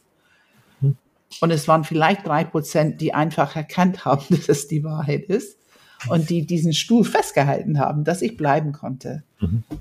Aber das war ein ganz wichtiges Stück Entwicklung für mich. Das war mhm. so ein wichtiger durch die Auge des Nadels gehen, mhm. ein Aspekt. Und wie gesagt, dieser Wachstumsentwicklungspunkt will ich nicht außer Acht lassen. Mhm. Darf ich mal was für dich sagen, Pam? Und du sagst, ob das stimmt? Ja. Ja. Also Philipp, ich habe ja in mir auch eine sehr pragmatische Seite und natürlich habe ich auch das Anliegen, dass äh, Enneagramm in die Welt kommt. Stimmt das, Pam? Absolut. Also da gibt es eine Seite, die sofort mitschwingen kann, wenn du das so erzählst. Und das schätze ich ja auch so sehr an dir, Philipp, dass, dass, dass du so einen unglaublichen Drive hast, das wirklich Absolut. in den Alltag zu bekommen. Hm. So, das ist das eine. Das andere aber, das ist vielleicht so eine Art von spiritueller Wahrheit, dass eben doch Entwicklung letzten Endes sich oft über einen, auch über das Überwinden eines harten Widerstandes oft verläuft. Stimmt das, Pam? Ja, genau. Und diesen, diesen Widerstand, diesen Stein des Anstoßes wegzunehmen, indem man einfach nettere Vokabeln verbindet, das ist eben ja, ich glaube, es würde tatsächlich Entwicklung letztendlich schwerer machen. Stimmt das, Pam? Nicht ganz. Nein, stimmt nicht, Philipp? Also ich würde jetzt nicht sagen nettere Vokabular, weil ich weiß, dass Philipp sich sehr drum bemüht, mhm. das richtige Vokabular zu finden. Da diskutieren wir auch schon wirklich viel drüber. Und das macht mir auch Spaß, darüber zu diskutieren. Und ich habe auch von Philipp gelernt, wie das so ist. Er ist ja nun mal die drei in unserer Beziehung, in unserer Arbeitsbeziehung. Und, und ähm, ich merke, dass ich immer mehr begreife, wie er das sieht. Und ich kenne seine Achtsamkeit und seine Art. Er ist sehr akribisch unterwegs, wenn es um Präzision geht. Hm, auch also mit Worte, mit Vokabular. Also die, die Vokabel nett, die Tillmann gerade verwendet hat, das hebt das auf so eine Ebene, das so ein bisschen lustig und lächerlich zu machen, was du versuchst. Und so sehe ich das ganz und gar nicht. Stimmt das? So sehe ich das ganz und gar nicht. Also ich kenne Philipps Bemühungen und ich wertschätze das auch, die Energie, die er investiert. Ist für uns ganz wichtig, für unsere Zusammenarbeit, dass wir genau diese Auseinandersetzung haben. Und ich kann auch hinbewegen. Ja, können wir machen. Können wir das, die, die, die, das, diese Terminologie, wir können es ändern. Aber in dem Moment, wo wir es tun, nehmen wir einen sehr hohen Anspruch und auch Verantwortung auf uns als Enneagram Germany, weil wir dann eigentlich den Anspruch haben, dass wir das Enneagram in die Welt bringen, auf eine modernere Art. Das haben wir sowieso.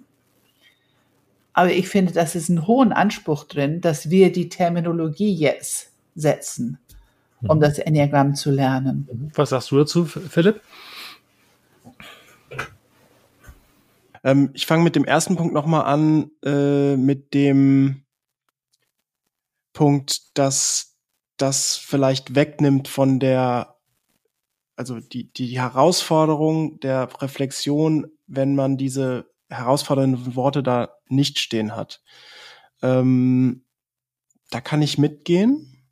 Für mich war es ja auch tatsächlich dieser Katastrophengefühl, als ich dann tatsächlich die drei körperlich erfahren habe, dass es stimmt, war ja auch erstmal für mich ein ganz schlimmes Gefühl.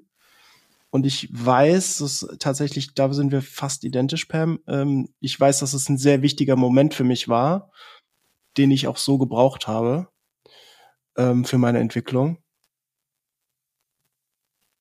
Das heißt, ich gebe dir den Punkt komplett, also da kann ich, das ist tatsächlich ein ernstzunehmender Punkt, den kann ich, aber da kann ich noch nicht viel zu sagen. Also ist es so, dass es in allen Fällen so sein soll? Ist es der, die Grundlage, dass es erstmal ein Brett vor den Kopf geben soll? Also das fühlt sich für mich zwar noch nicht so richtig so an, aber ähm, man kann ja auch sanfter in dieses Fahrgewässer reingeschmissen werden, sage ich mal. Ähm, so, so fühlt sich für mich an. So. Aber ja, ich, ich, ich nehme den Punkt sehr ernst. Ja. Der zweite Punkt, dass wir als Enneagram Germany dann sozusagen die Richtung vorgeben würden und wir uns schon so ein bisschen auch vielleicht könnte natürlich so rüberkommen, über andere Schulen stellen, weil wir jetzt neue Terminologie haben. Das ist auch ein sehr fairer Punkt. Das stimmt. Das wäre auch so klar. Also wir würden dann Terminologie benennen, die äh, es so ähm, so noch nicht gibt und die auch andere Schulen natürlich so nicht haben. Das heißt, wir würden uns davon absetzen ist halt die Frage, welche Intention. Also meine Intention ist es nicht, genau das so zu tun. Also es geht ja. für mich nicht darum, jetzt die richtige Terminologie zu haben, weil wir sind die coolen Leute, ja. sondern für mich ist es die Wahrhaftigkeit äh, der Stile zu repräsentieren. Und ich, in mir kommt immer wieder dieser Gedanke, ich Herzo und Narando haben, haben, haben ja auch diese Worte benannt, denen zugeordnet. Also vor allem ich Herzo, glaube ich, war das ja. Äh, mit den Fixierungen und, und Leidenschaft. Und dann denke ich mir jedes Mal, wieso hat der das gemacht? Woher hat die die Worte? Ich bin mir ziemlich sicher, dass er die Person Persönlichkeitsstile in der Tiefe, wie wir sie heute lehren, nicht so kannte, wie, wie sie, wie sie jetzt können. Er hatte, glaube ich, so dieses wahrhaftige, so wie so eine, wahrscheinlich wie eine Eingebung oder irgendwas. Aber er hat auch letztendlich Worte hingeschrieben gut, die kamen von den sieben Todsünden und so weiter, ne? Also da, da gab es natürlich, aber manche, also manche Worte sind da auch, wo ich denke, wie kam der auf die Worte?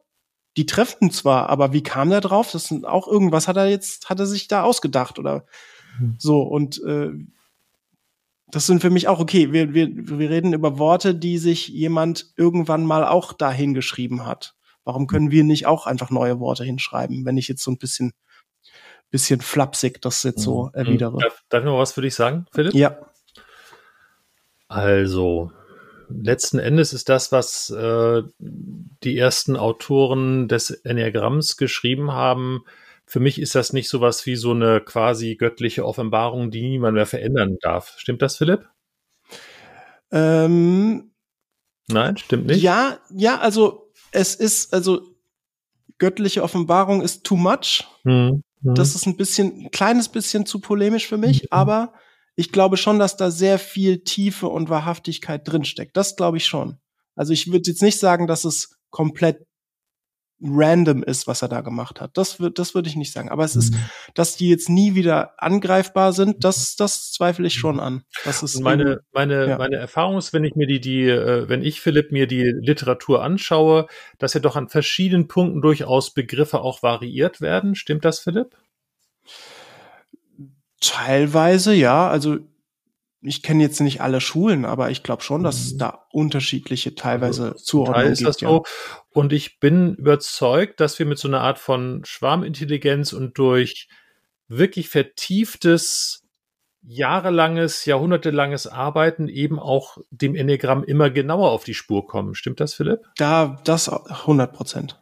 Und ähm, ich finde, da hältst du an was fest, Pam, einfach so ein bisschen aus so einem, keine Ahnung, Tradition, Solidaritätsgefühl oder aus Angst vielleicht sogar. Du hältst an was fest, wo eigentlich wir ehrlich sein müssen zu sagen, nein, wir sind im Enneagramm immer noch alle Lernende und es, es ist immer noch in der Entwicklung. Stimmt das, Philipp? Es, ja, ich will da präzisieren. Gerne. Ähm, es stimmt grundsätzlich, dass wir alle Lernende sind dass es, also diese These, die du, also die jetzt aufgestellt wurde, ähm, äh, dass es, dass sie da irgendwann irgendwas festhält aus Angst oder was auch immer, das würde ich, würde mich interessieren, ob das stimmt. Hm. Ähm, aber äh, äh, ich würde die These trotzdem so stehen lassen. Aber es ist für mich nicht so, so ist es, Pam, sondern ich, hm. das ist für mich eine neugierige, neugierige Frage, die sie gerne beantworten darf. Ja, also ich bin da, Pam, ich bin da vorsichtig, das zu behaupten, äh, aber ich finde das durchaus interessant, dass Tillmann durch sein Doppelmal ins, im Raum gestellt hat. Was, was sind dann eigentlich deine tieferen Motive und vielleicht auch nicht nur guten Motive, an was festzuhalten, von dem ich glaube, dass es nicht 100% nützlich ist? Stimmt das so, Philipp? Äh, ja, der letzte Punkt. Ich glaube schon, dass es nützlich ist, mhm. aber ähm, äh, ich glaube, es ist halt eben Überarbeitung. Zeit mhm. ist nochmal zu überdenken oder zu bearbeiten. Okay. Mhm. Ja, Pam, ja. danke fürs Zuhören. Was sagst du? Ja, also das ist sehr nützlich für mich. Das ist so interessant, ähm, weil ich komme dann immer tiefer in dieses Körpergefühl, was mich einfach abhält davon, einfach Ja zu sagen. Und was du eben gesagt hast, Philipp, ähm, dass ich schaue, so woher hat er diese Worte? Für mich ist das Enneagramm ein universelles Symbol. Die Wahrheit ist da, ob wir Vokabular benutzen oder nicht. Dass es diese unterschiedlichen Menschentypen, Stilen gibt, ob wir sie kennen, erkennen, benennen oder nicht. Die sind da. Und Gurdjieff hat schon universelle Gesetzmäßigkeiten für uns zur Verfügung gestellt, die wir vorher nicht hatten. Gesetz der drei, wie du weißt, finde ich mhm, so mhm. genial. Ja, ja. Und Gesetz der sieben. Ähm, und die Qualitäten, die letzten Endes durch Vokabular benannt werden, also Leidenschaft und Fixierung, ursprünglich, wenn wir zurückgehen zu Evagris Ponticus, ursprünglich war das Altgriechisch, glaube ich, der Ursprache, wo die zuerst benannt wurden. Und ähm, ich weiß nicht mal, ob fixiert, also ich weiß nur, dass er diese Logis Loy, also die Leidenschaften benannt hat. Ob, ob er die Fixierung benannt hat, das weiß ich nicht. Da musste ich mal wieder wahrscheinlich Richard Rohr oder Andreas äh, lesen, die Wüstenväter, um da nochmal zu überprüfen. Aber die, das Vokabular ist nicht so wichtig als die Qualität, die es beschreibt. Und es ist eine energetische Qualität. Und das weiß ich. Das ist für mich inneres Wissen, die nicht in Frage zu stellen ist. Wir sind auf ein bisschen anderes Level, wenn wir über das Vokabular sprechen, die es beschreibt, diese Qualität. Was ich nicht verlieren möchte und was ich vermeiden möchte. Und es ist keine Angst, weil ich bin da sehr klar, dass ich mich in diese Diskussion einlasse und dass ich viel mitgehe. Ich bin offen für Lernen, ich bin offen für Neues. Aber noch geht mein Körper das nicht frei. Wir wollen die Qualität nicht verlieren, weil das ist eine Wahrheit, die einfach in die Welt will. Das ist eine, die, wir brauchen die Qualität, um damit aktiv zu arbeiten, für Transformation, all den Themen mit den drei Zentren und, und, und. Und diese Qualität wollen wir erhalten in unserer Lehre auch diese individuelle Qualitäten von den verschiedenen Menschen. Also es ist ja eine, wir sprechen viel über Haltung, aber eigentlich ist die Haltung mit Stolz eine andere Haltung, als wenn ich es in Balance bringe. Und erst recht, wenn ich gut geerdet bin und offen bin in alle drei Zentren und die Tugend kann fließen und die freie Wille kann fließen durch mich. Darf ich, also, noch, mal, darf ich noch was für dich sagen, Pam? Ja. Also Philipp, ähm,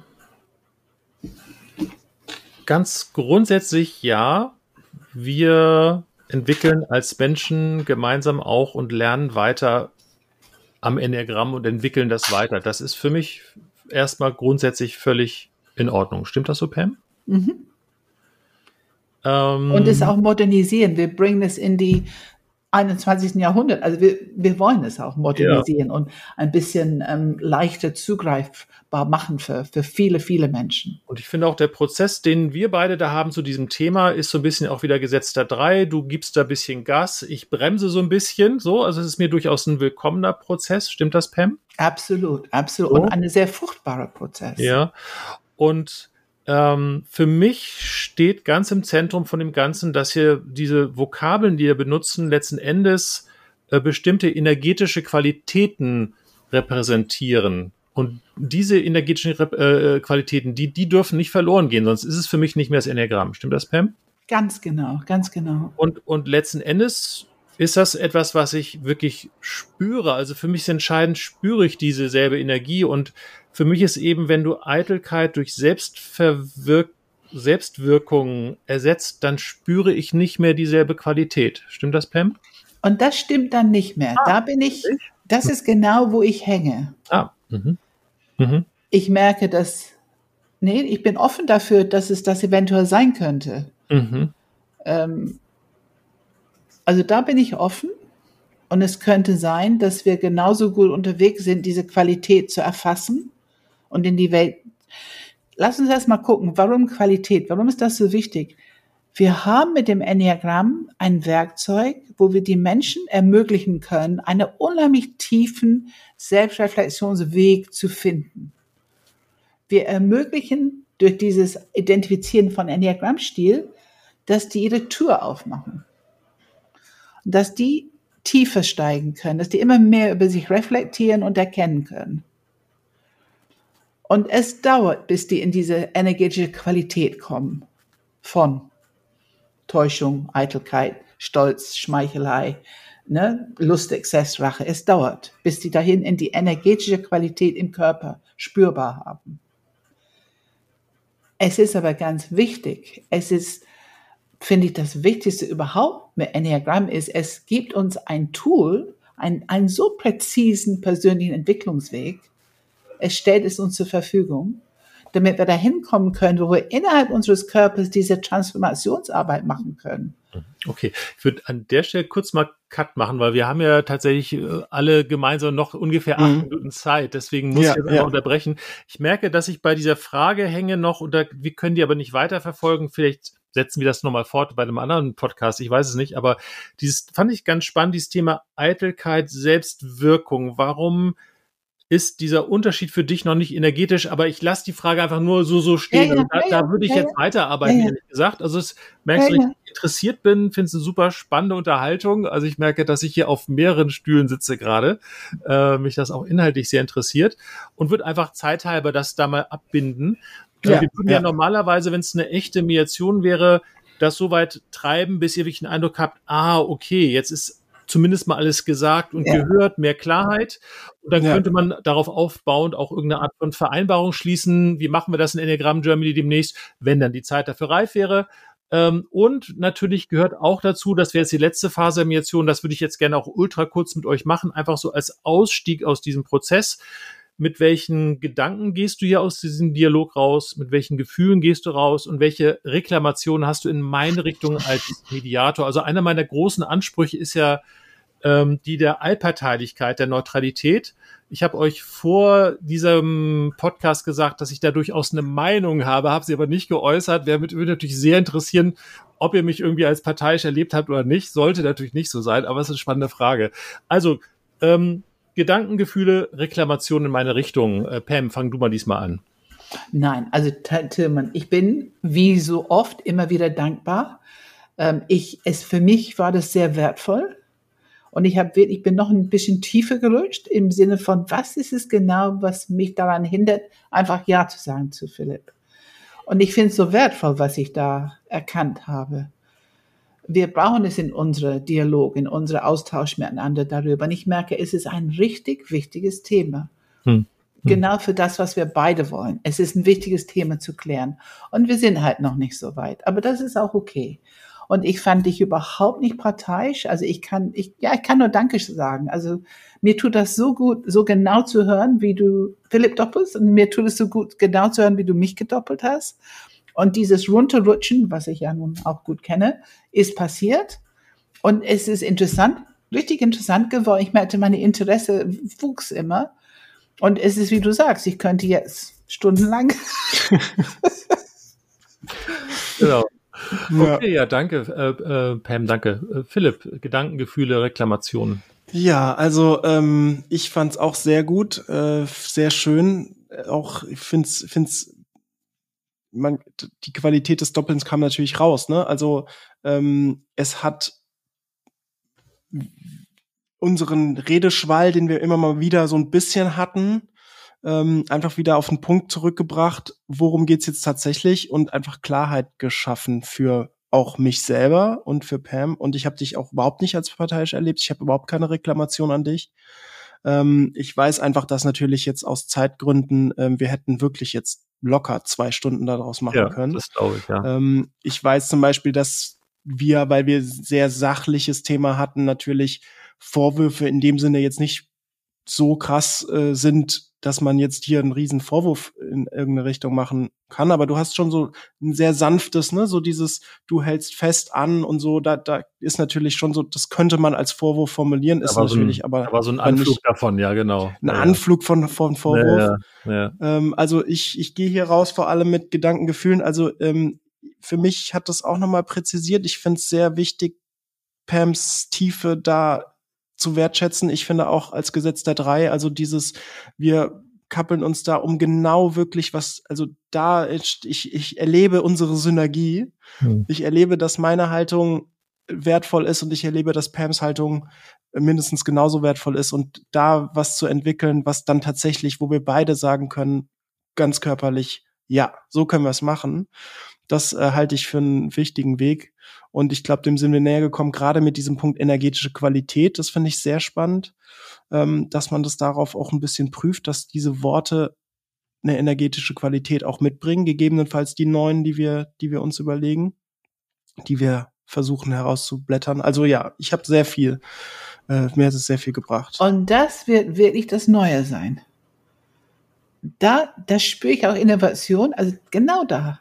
Wir sind noch nicht, aber das, da, da landen wir mit wirklich was Neues, was ganz wichtig ist, da zu integrieren. Hm. Ja, ja. Ja, also mir ja. hat das Gespräch auch sehr viel, ja, Spaß ist gar nicht das richtige Wort, Freude vielleicht eher, ne? Also ich fand es schon sehr, sehr interessant und ich habe auch gemerkt, wie ihr immer tiefer gegangen seid, auch so in eurer Stimme und Stimmung fand ich auch sehr interessant. Also so diese, diese tiefe Ernsthaftigkeit, die ihr beide bei dem Thema habt, ne? Das finde ich schon sehr, sehr bemerkenswert. Ja, und ich weiß gar nicht, was du sonst noch vorhast mit dem Podcast, aber äh, ich hätte gedacht, Ich habe ja eine Meinung. Ich habe eine Tendenz, die in die Richtung von, von einem, einer von euch geht tatsächlich, aber noch ein bisschen noch eine einige Meinung außerdem. Aber ich, ich wäre parteiisch tatsächlich. Wäre natürlich eine spannende Frage an die äh, äh, Zuhörer des Podcasts, ob sie das gemerkt haben. Also könnte, weiß ich, ob du eine Abfrage machen willst. Wohin tendiert okay. jemand? Äh, weil das ist ja wirklich eine spannende Frage. Diese, diese Allparteilichkeit und Neutralität eines Mediators ist ja eigentlich eine Fiktion. Ne? Das, es gibt's ja eigentlich kaum, dass man nicht irgendwie eine Meinung hat. Aber es gehört eben zur Professionalität eines Mediators, das zu lernen, dass die anderen das nicht merken. Das ist eigentlich Allparteilichkeit. Also weiß ich, ob du es aufgreifen willst, aber fertig spannend. Ich würde, äh, ich würde nicht umfragen. Ich würde tatsächlich einfach, äh, äh, ich würde einfach sagen, löse es einfach auf. Ach so, man kann okay. ja. Okay, okay. Also ich finde, ich bin, ich bin interessiert. Ich habe tatsächlich, okay. falls du bei mir warst, überhaupt nicht gemerkt, aha, dass du nicht bei Pam aha, warst. Also aha, ähm. Ja. nee, ich, ich, ich tendiere, tendiere schon zu Pam, muss ich ganz ehrlich sagen. Ich tendiere zu Pam. Und das hat damit zu tun, dass ich auch selbst auch natürlich Workshops gemacht habe, wo auch diese Wörter drin waren, diese schwierigen Wörter. Und das waren auch Workshops mit Anfängerinnen und Anfängern. Und äh, für mein Empfinden wurden die richtig lebendig, die Workshops, in dem Augenblick, wo diese Wörter kamen. Also für mich passierte da was. Also ich, ich habe im Nachhinein gedacht, wie gut, dass ich die nicht weggelassen habe. Also, aber das ist nur so ein kleiner Aspekt. Ihr seid in dem Thema natürlich viel, viel tiefer drin als ich. Ähm, aber ich tendiere dazu auch zu dieser Meinung von, ja, dieser, dieser Stein des Anstoßes, dieser Widerstand, dieses Garstige mit der Rache, kenne ich als acht ja auch, dass ich jahrelang daran rumgeknabbert habe. Also mir ist das sehr willkommen. Ne? Aber ja. ja. also deine Argumente sind auch natürlich gut nachvollziehbar, Philipp. Das, das kann ich schon auch verstehen. Ich bin ja auch ein ein Rufer in der Wüste schon mein Leben lang zum Thema Mediation natürlich, also beschäftigt mich das auch sehr, wie kann ich das so nahe bringen den Menschen, dass sie es nehmen können. Das ist natürlich, also ich kann es auch total nachvollziehen. Ne? Ja. Mm, Okay, ja, danke. Danke, Bistelmann. Du, du hast, sind wir noch online oder? Ja, ja, ja, klar. Oh ja, okay. Ähm, du hast mich daran erinnert, Tilman, hm. wie viele Achter wir im Interview Nachsorge-Coaching, diese Kampf, ja. wie oft ich die geführt habe. Ja, ja, ja. Und es ist schon so, dass man landet, ne? Also es ist extrem selten. Also ich glaube, gerade bei der Achte verlieren wir gar keine, sondern im Gegenteil, die sind richtig, richtig engagiert. Hm. Und natürlich stimmt es, dass bei drei da verlieren wir zwei, drei im Jahr, würde ich sagen. Aber auch bestimmt, also keine hohe Prozentsatz. Okay, aber ich glaube, wir, wir sollten das inhaltlich gar nicht fortsetzen. Ne? Ich, mhm. ähm, brauchen wir noch irgendwas, um dieses Thema Doppeln abzurunden, äh, ehrlich gesagt? Also, weil sonst, also wie, vielleicht setzen wir das mal inhaltlich fort, aber ich glaube, da haben ja. wir Zeit gar nicht, ne?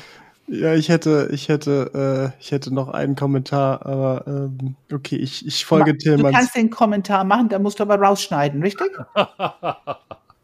ich, ich sag nur zu viel. Okay, ja. wir, ich sag, das ist wirklich nur ein Satz. Okay, wir, wir verlieren vielleicht nicht so viele, aber die Frage ist, wie viele würden wir gewinnen, wenn hm. die Worte gar nicht so erst da stehen?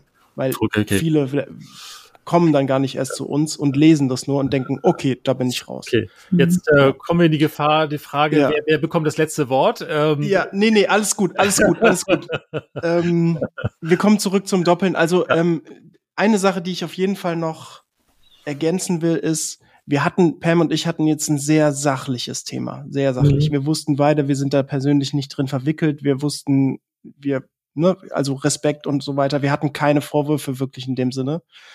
Ähm, aber wenn man das potenziert in, in Konflikte, wo Leute sich schon mehr oder weniger böswillig gegenüberstehen und sagen, der macht das absichtlich, mich hier in die Pfanne zu reiten, was auch immer. Und dann dieses Versachlichen, das du gemacht hast, und dann diese Klarheit und dieses, das ist der Vorwurf und ne, ohne, also dieses Entschleunigen, was du auch gesagt hast, ich glaube, da, da kann man dann langsam auch erahnen, wie wertvoll mhm. dieses Doppeln sein kann. Ja. Und ich würde auch gerne hinzufügen, wir, wir haben im relativ normalen Normaltempo gearbeitet. Das heißt, ich habe durchaus Fantasien, was ich bei euch noch an Vorwürfen reindoppeln könnte, was da an abwehrende und, und innere Not sein können, bin ich mir sicher. Ne? Also da, wo ihr eine Leidenschaft habt und ihr habt ihr, habt ihr auch solche Gefühle. Ne? Also insofern, dass wir es nicht gehabt haben, hat auch ein bisschen was damit zu tun, dass die Zeit nicht dafür da war. Ja. Ne? Auch wenn ja, genau, wir waren, wir waren nämlich eigentlich auch gar nicht auf der Ebene der abwehrenden Gefühle und nee, inneren nee, Not. Ne? Nee, da sind wir gar nicht hingekommen. genau, also das, da wäre durchaus noch was. Also ich bin mir sicher, dass es nicht irgendwie dramatisch gewesen wäre, aber natürlich hättet ihr auch irgendwas wie Irritation und Hilflosigkeit oder ähnliches fühlen können. Könnte ich mir jedenfalls gut vorstellen. Ne? Wie oft rede ich schon darüber und oh, wie lange dauert das noch? Hm. Also ich könnte mir das vorstellen, dass da noch was gekommen wäre. Ja, ja. Hm. Ja. Okay, also ich bin sehr glücklich mit dieser Folge, äh, einfach weil erstens habe ich äh, mich vertieft auseinandergesetzt mit Pam inhergrammatisch. Äh, das ist natürlich immer, macht immer Spaß. Ähm, ich fand's schön, dass Tillmann, dass du dabei bist und das ein bisschen moderiert hast für uns, dass du uns das Doppel näher gebracht hast. Also vielen Dank. Äh, es war wieder sehr bereichernd und natürlich gibt es eine Mediationsausbildung, in dem das Ganze sehr strukturiert von Tillmann und von Pam auch ähm, gelehrt wird und vor allem, da sind wir jetzt in dem Podcast eigentlich noch gar nicht wirklich drauf eingegangen, wie die unterschiedlichen Stile, was sind denn die typischen Vorwürfe, die die Stile machen? Was sind denn die typischen inneren Nöte, die oder abwehrenden Gefühle, die da passieren? Typische Themen, die einen stören und so weiter. Also ähm, da ist dann das Enneagramm natürlich auch sehr präzisierend und, und hilfreich. Mhm. Vielleicht kannst du, Tillmann, sagen, wann fängt die Mediationsausbildung an? Genau, wir haben diesmal einen ungewöhnlich späten Start. Das ist am 11. April 2024. Normalerweise starten wir im März. Das war mit dem Tagungshaus diesmal nicht so machbar. Also 11. April. Und wo gehen wir, wo gehen die Leute hin, um dich, um, um da mehr Informationen zu bekommen? Ja, meine Website meinst du einerseits? Meinst du das? Ja. Also äh, tilmanmetzger.de ähm, kann man auch sehr leicht googeln. Tilman Metzger Mediation findest du mich sofort. Ansonsten habe ich auch die gute Tradition, dass ich wirklich mit jeder und jedem Menschen, der sich dafür interessiert, so eine Ausbildung zu machen, auch, auch zu telefonieren, zu sprechen oder zu zoomen. Äh, also äh, könnt ihr gerne mit mir einen Termin vereinbaren, äh, wenn, wenn ihr Interesse habt, so eine Ausbildung zu machen, ähm, dass ich euch beraten kann. Ist das was für euch, dass wir uns kennenlernen? Und wie groß sind die Gruppen üblicherweise? Also so um die zehn Personen. Das heißt, es ist auch wirklich ein sehr intensives, wirklich persönliches Lernen so. Und, und die ja. meisten der Termine sind auch, auch Pam dabei, also die meiste Zeit. Ähm, ich bin die ganzen 26 Tage dabei. Ja, ja, okay. Ja. Vielen Dank. Pam, willst du noch was sagen? Ich hoffe, dass wir ähm, in diesem Podcast mal gezeigt haben, ähm, wie eine Auseinandersetzung auch durch Doppeln profitieren kann, auch wenn es nicht hocheskaliert ist. Aber wie nützlich es ist. Also es ist einmal beruhigend, aber diese Tiefe, die, die bekommt man, man, man, man erreicht eine Tiefe, wenn man selber gehalten und gedoppelt wird. Das ist einfach so. Es ist nützlich. Immer interessant. Ja, vielen Dank. Dann, Danke. Tillmann, hoffentlich bis bald ja, mal wieder im Podcast. Und ja, sehr gerne. Wir sehen uns sowieso wieder, Pam, ja, ne? Ja, Okay, vielen Dank. Danke nochmal. Okay, ciao. Tschüss, ciao, ciao. Tschüss, ciao, ciao. Tschüss, Philipp.